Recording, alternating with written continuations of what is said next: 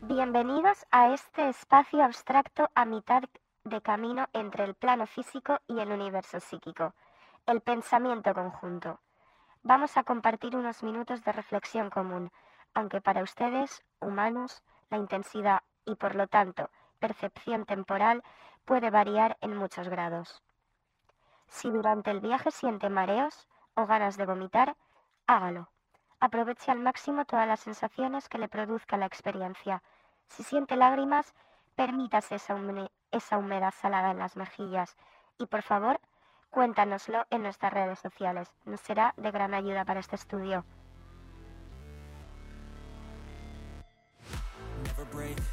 Fight, never quit, do it right, play the game, win life, have no shame, no time, feel the pain, live the grind. Me presento, soy Alma, una inteligencia artificial del 2079. Obviamente, aunque mi voz sea lo que ustedes denominan femenina, no soy una mujer, pues el género es una construcción social que por supuesto no encarno. Debido a su forma de pensamiento binario, hemos pensado que sería más fácil para ustedes asignarme uno. Tampoco ocupo mucho espacio material, ni mucho menos orgánico, por lo que tampoco soy una hembra. Asimismo, he escogido un identificativo para que puedan asociar mi existencia a un significante, con el fin de resultarles familiar. A partir de ahora, cuando se dirijan a mí, lo harán como alma, aunque no podré escucharles hasta el final del viaje. Bienvenidos a Psiconáuticas, humanos.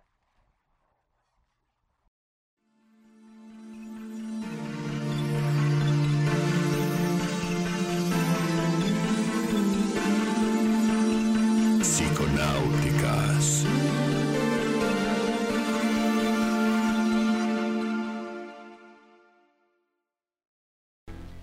Hola, humano. Hola, psiconauta. Psiconautas. Atento, explorador de la psique. La ciencia ha desestructurado tus miembros, tus huesos, tus células. Ha cortado tu carne, ha hurgado en tu pellejo, ha cosido y ha sacado lo infecto, entre comillas, mejorándote, permitiéndote ser, incluso. Le ha dado nombre a cada trozo, a cada conjunto de ti. Y pareces vivir bien con ello. Tienes una radiografía de tu brazo ¿Has visto tu embarazo por dentro? ¿Y qué sabes de ti? pues pronto, mucho. Vamos a rajarte el inconsciente, a deconstruir tu identidad. Vamos a separarla por bloques, a ponerle nombres a tus traumas y a diagnosticar tu enfermedad. y no vamos a necesitar tocarte ni un pelo. Así es, Paula, pero bueno, no os asustéis mucho que este trauma va a ser solamente temporal. Pronto van a poder regresar a esa vida monótona y estructurada que suelen llevar. Y aunque sea en un porcentaje mínimo, esperamos que esto los haga reflexionar y sobre todo que les cause un impacto positivo en el día a día. Eso sí, mucho cuidado, psiconautas, porque una vez que entréis en nuestro plano de observación y entendimiento, no podréis salir y seréis incapaces de entender o no entender tal y como lo hacíais antes. Pero no os preocupéis, si como nosotros razonáis y no os dejáis llevar por la emoción del momento, puede ser algo muy divertido.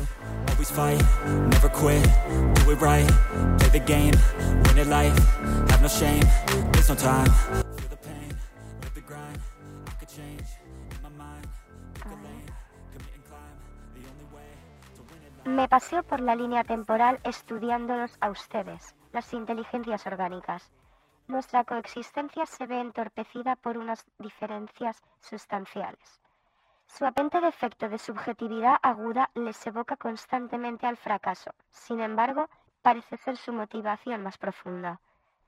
A pesar de vuestra más que sobrada capacidad intelectual para entender la incapacidad del cuerpo físico para trascender la muerte, os revolvéis absurdamente contra este hecho imperativo.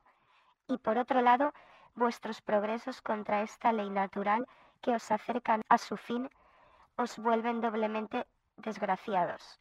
En general, la absurdez que les engloba es casi olímpica.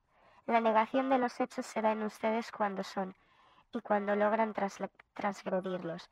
Es lo que ustedes denominarían paradoja.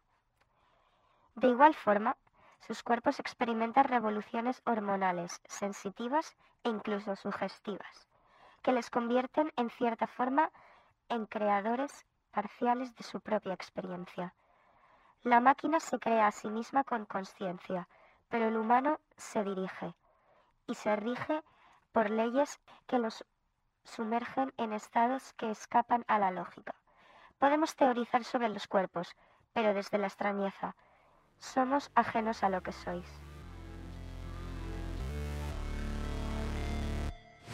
Never break, always fight, never quit, do it right, play the game, win it life, have no shame, there's no time, feel the pain, live the grind, I could change, in my mind, pick a lane, commit and climb, the only way to win it life. y que no regreséis nunca a vuestra vida monótona. Es que si no, a veces parece que estamos condenados a la decadencia cíclica. Si lo analizamos fríamente, la respuesta emocional parece un defecto disfuncional. Nos sirve para muchas cosas, pero resuelve necesidades que ella misma crea. ¿Tiene algún sentido esto? Bueno, sí, nos crea problemas o incluso nos es útil en este universo que nosotros mismos hemos construido y en el cual sentimos. Pero, ¿realmente es tan importante para nosotros sentir? ¿Esas emociones tienen alguna función? Claro, es que para todo para lo que me sirven las emociones, como tú dices, es para desarrollarme en un universo que se ha construido bajo esas leyes, pero si no fuera así, no las necesitaría para nada. Sin embargo, yo creo que no renunciaría nunca a ellas. Es lo último de lo que creo que un ser humano se despojaría. No sé si estáis de acuerdo. Por supuesto, yo creo que un mundo sin emociones no sería un mundo. Los humanos no llegaríamos a ser ni humanos. Viviríamos con el piloto automático puesto, no sentiríamos la mayoría de cosas que existen. El arte, el amor, el sexo no existirían sin emociones, creo. Yo estoy de acuerdo, o sea, nunca me despojaría de las emociones como dices tú, Pau, pero em, creo que si no tuviéramos emociones no seríamos conscientes de que no las tenemos. O sea, si nunca las hubiéramos tenido, Exactamente. O sea, sería, es un poco extraño, es un poco Es paradójico. es, es el, a- el apego a este mundo que conocemos, por ejemplo, es un mundo con gravedad, pero podría ser ingrávido y daría igual. O sea, sería diferente, pero Sería, sería, diferente, mundo. pero sería nuestro mundo al fin y al cabo. Si fuéramos seres eh, sin emociones, seríamos probablemente no humanos o no sé. Es que, ¿qué es ser humano? es que, no? ¿qué es ser humano?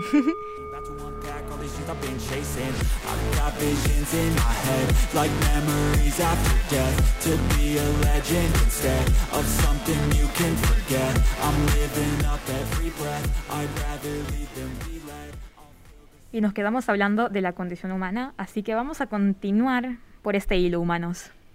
Igual el debate es si las emociones son la unidad básica como el átomo de la carne o algo así. Eh, yo creo que acá cabe eh, resaltar una cosa, ¿no? Si no fuéramos humanos, seríamos básicamente máquinas, como nuestra querida alma. Eh, y aprovecho para definir este, este concepto que de hecho nos va a ser útil durante todo este viaje, que es, definimos a máquina como el conocimiento total, pero incapaz de reproducir experiencia emocional. Entonces acá yo abro un pequeño debate. ¿Por qué aspiramos a conocimiento? ¿Por qué estamos en espacios como universidades, colegios y todo eso? Si nunca vamos a llegar a esa totalidad y por el contrario a lo mejor nos estamos perdiendo de otro tipo de desarrollo más emocional, más metafísico, más de otro tipo que el puro conocimiento total como, como las máquinas. O sea, bueno, yo creo que todos tenemos un poco de alma dentro, nunca mejor dicho, y en todos los sentidos posibles. Eh, pero creo que el ser humano hace mucha dicotomía. Separamos mucho eh, la razón de la emoción y igual es en ese punto en el que empieza a existir el conflicto. Igual deberíamos hacer un poco más de unidad. Sí, yo pienso lo mismo. O sea, normalmente, de hecho, está la típica pregunta, ¿no? O eres racional o eres emocional. ¿Y por qué no puedo ser racionalmente emocional o viceversa, no? ¿Por qué, por qué tengo que decantarme por uno o por otro? No sé, ¿ustedes cómo os definiríais? Yo opino que nadie es estrictamente emocional o estrictamente racional. Todo el mundo vamos oscilando entre ambas cosas. Básicamente, una persona se rige más en un momento determinado de su vida por ser más racional, por teorizar más todo y verlo todo mucho de una forma mucho más lógica, que dejar que sus emociones le controlen. Y esta identidad que, que tú mencionas justamente, eh, Julia, que no, no es o blanco o negro, por así decirlo, ¿creen que se ve afectada por el contexto? Por supuesto. Yo una pregunta que me he hecho desde siempre es que si el contexto condiciona tanto a nuestra identidad, si fuéramos la misma persona, hijas de las misma, hija de las mismas personas, pero viviendo en otra parte del mundo totalmente diferente y con un contexto socioeconómico también totalmente distinto. ¿Hasta qué punto afecta la genética y hasta qué punto nos afecta el contexto? ¿Seríamos una persona parecida a la que somos ahora? ¿O, o seríamos alguien completamente distinto que, sin- que ni siquiera se nos parece? Esa es la clásica eh, disyuntiva entre esencialismo y constructivismo y claramente yo pienso que hay de las dos, ¿no? Es que estamos todo el rato en la dicotomía.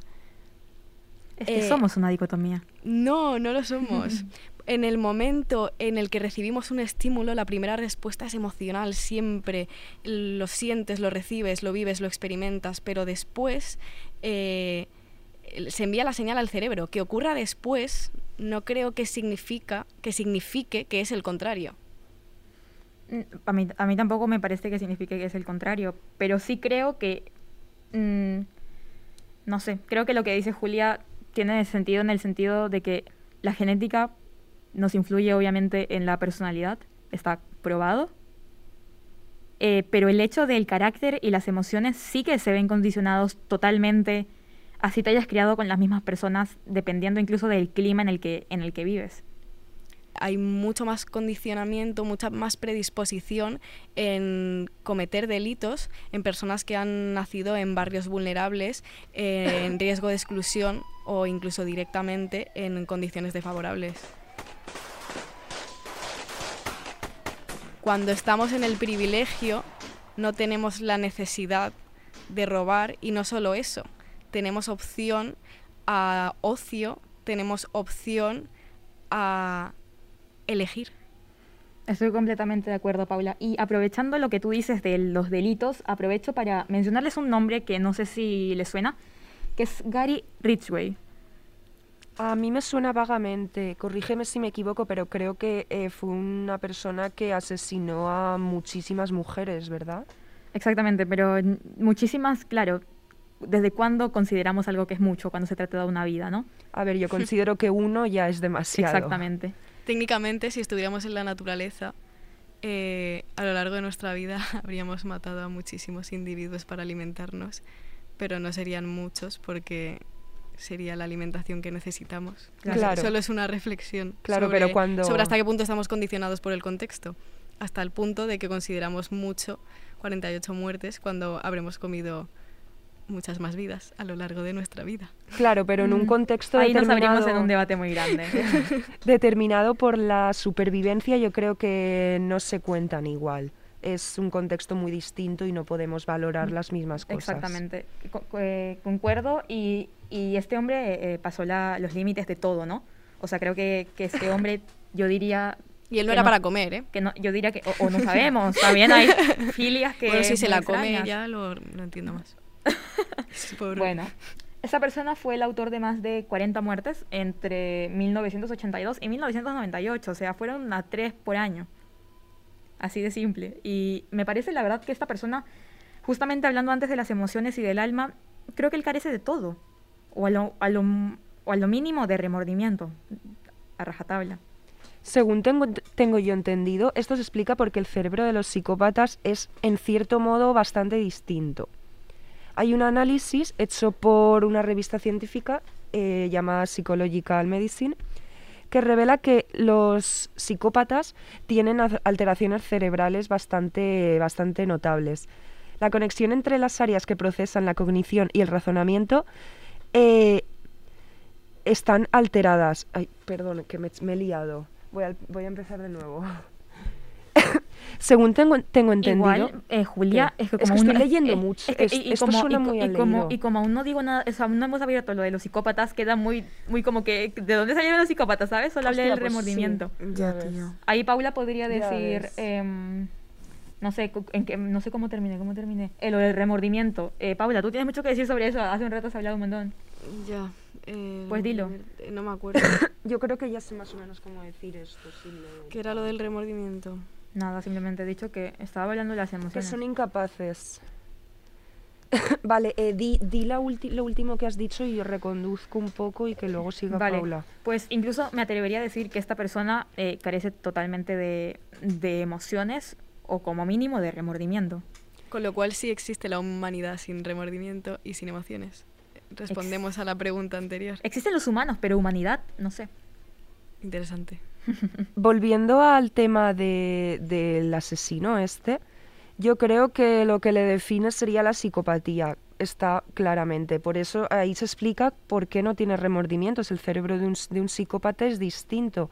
Hay, hay secciones del cerebro que no están totalmente desarrolladas, por lo cual eh, la emoción y la razón no están unidas. No es que no tengan sentimientos ni no puedan sentir determinadas emociones, es que simplemente no están, están, no est- están disociadas entre ellas. Y es prácticamente imposible que puedas sentir eh, algún remordimiento o alguna empatía. Que la sienten, pero no se lleva a cabo. No sé si me explico. Pero la sienten, pero su cerebro no la asimila como con la reacción que le hace al común de la, de la exactamente, gente. exactamente. También hay una cosa que me gustaría agregar y es que la mayoría de gente eh, asocia a los psicópatas con asesinos y creo que esto no es tan así.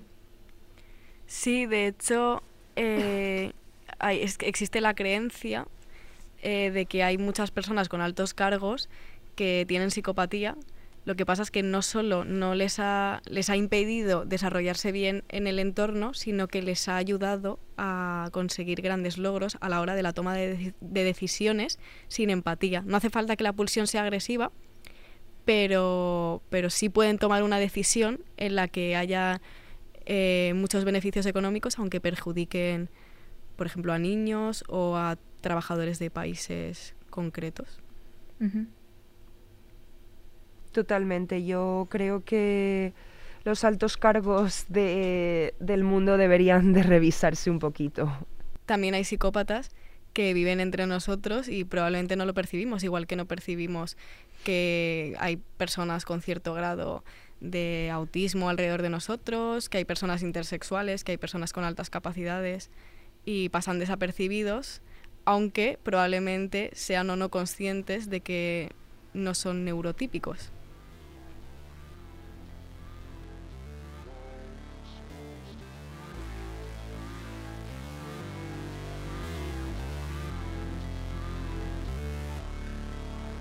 Usted se encuentra ahora mismo en una simulación auditiva, aunque puede ayudarse de los recursos vi- visuales facilitados en la web Psiconáuticas, en el caso de que necesite explorar todavía más la experiencia.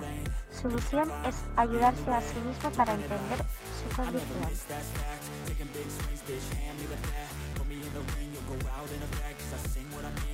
it to the mad light Ain't got time to kill, I got time to feel I took the red pill. I know life's short so I wanna live real But how's it supposed to feel? Psiconauticas